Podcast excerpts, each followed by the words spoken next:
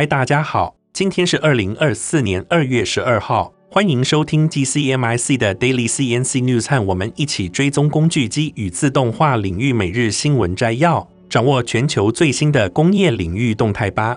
那今天这集的 AI 语音由优声学进行合成并赞助播出。在我们请 AI 小姐为我们阅读今天的新闻之前，先帮我们按下订阅，开启小铃铛。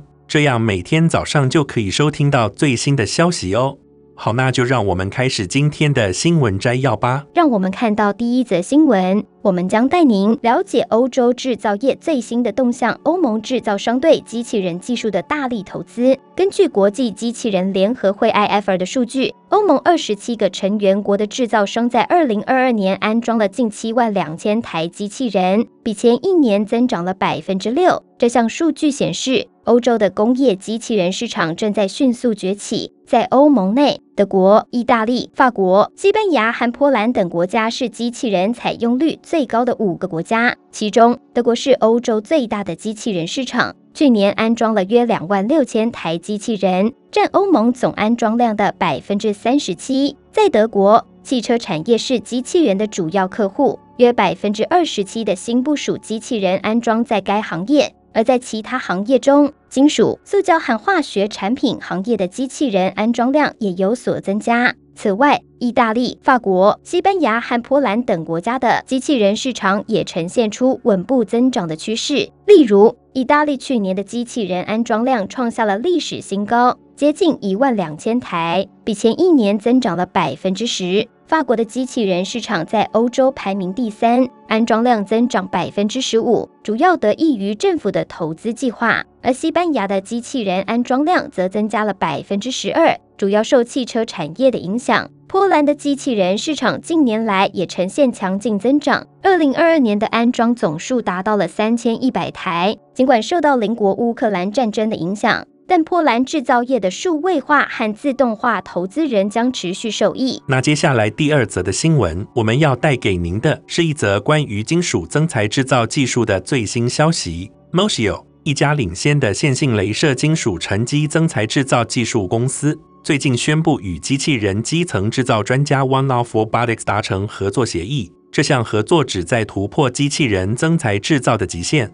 这次合作推出了一次性机器人单元。它是一种焦耀式金属增材制造工作单元，旨在实现更快、更高效、更可靠的零件生产周期。One-off Robotics 由 Moshio 的线性镭射金属沉积 WLMD 技术支援，可生产高效、精美的金属零件，适用于各种行业，包括汽车、航空航太、采矿、石油和天然气等。该系统的沉积速率高达每小时一公斤。并且能够制造出完全致密、清洁的零件，其机械性能相当于或优于传统方法制造的零件。这个新的硬体系统使客户能够获得用于机器人金属 3D 列印的急用型单元，从而消除了集成过程和较长的组装交付周期。One-off Robotics 是 Moshio 标准引擎机器人整合的演变，也经过认证可与 KUKA 和 ABB 机械手臂一起运作。这项新系统是一个先进且用户友好的系统，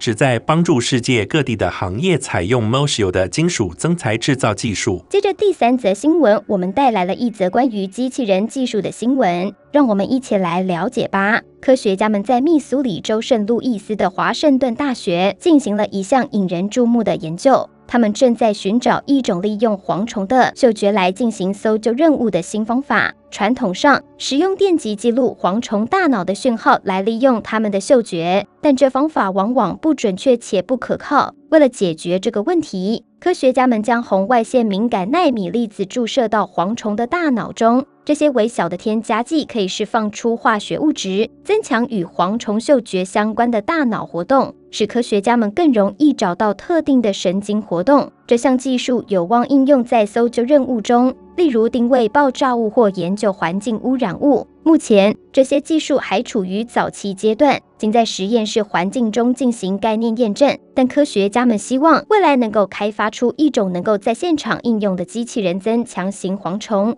以应对各种挑战。紧接着是第四则新闻，让我们将为您带来一则令人振奋的消息。随着全球对永续发展的需求不断增长，建筑业也在积极寻找更环保的解决方案。现在，一项令人振奋的新技术已经问世，让我们一起来了解一下。这项突破性的技术来自瑞典查尔姆斯理工大学和瓦伦堡木材科学中心的研究团队。他们开发出了一种基于纳米纤维素和藻类的 3D 列印水凝胶，专门用于建筑业。让我们来听一下主要研究人员 Małgorzata Zniska 的见解。我们首次探索了纳米纤维素水凝胶的建筑应用。具体来说，我们提供了迄今为止缺失的有关其设计相关功能的知识，并借助我们的样本和原型，透过客制化数位设计和机器人 3D 列印展示了这些功能的可调节性。这项创新的材料具有可持续性，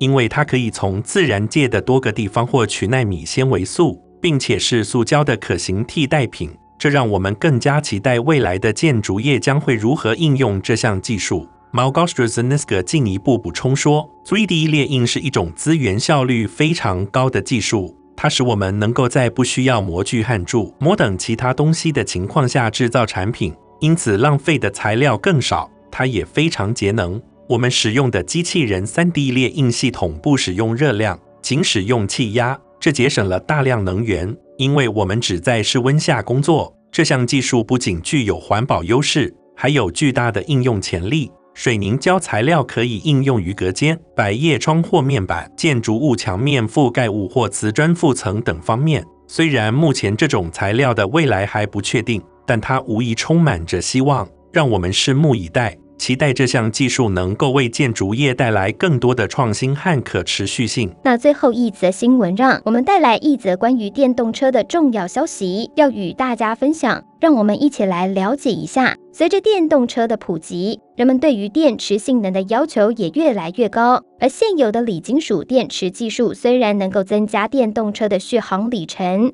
但却存在着快速退化的问题。不过，近期史丹佛大学的研究人员提出了一个简单而有效的解决方案。研究人员发现，只需让电池在放电状态下休息几个小时，就可以明显延长电池的循环寿命。这项研究成果将为未来的电动车发展提供重要参考。在进一步了解之前，让我们先来了解一下锂金属电池技术的优势和挑战。锂金属电池具有高能量密度，可以使电动车的续航里程增加一倍以上，但其快速退化问题一直是制约其应用的关键。而这项最新研究的发现，为解决这一难题提供了新的思路。那么，这项研究的具体内容是什么呢？我们来听一下。简而言之，研究人员发现，让电池在放电状态下休息一段时间，能够促进电池容量的恢复，从而延长其循环寿命。这一发现对于电动车制造商来说具有重要意义，有望进一步推动锂金属电池技术的应用。主播，这项研究的实际应用又是怎样的呢？让我们一起来了解一下。通过重新编程电池管理系统，只需让电池在放电状态下休息几个小时，就可以有效延长电池的寿命，而且无需额外成本或改变设备、材料或生产流程。这一方法的实施相对简单，有望为未来的电动车开发带来实际的改变。就让我们拭目以待，期待这项研究成果能够为电动车行业带来更多的创新和突破。这就是我们今天的报道，感谢您收听本台广播，我是您的主持人，祝您有一个愉快的一天。感谢您收看 TCMIC Daily CNC News。本集的 AI 语音由优声学进行合成并赞助播出。工业自动化正在不断的发展，敬请关注我们的节目，我们将持续为您带来最新的科技动态。还有行业资讯。如果您喜欢今天的节目，请给我们一个五星好评或按赞，并在留言中告诉我们您还想了解哪些其他有趣的新闻呢？祝您有个美好的一天，我们下次再见。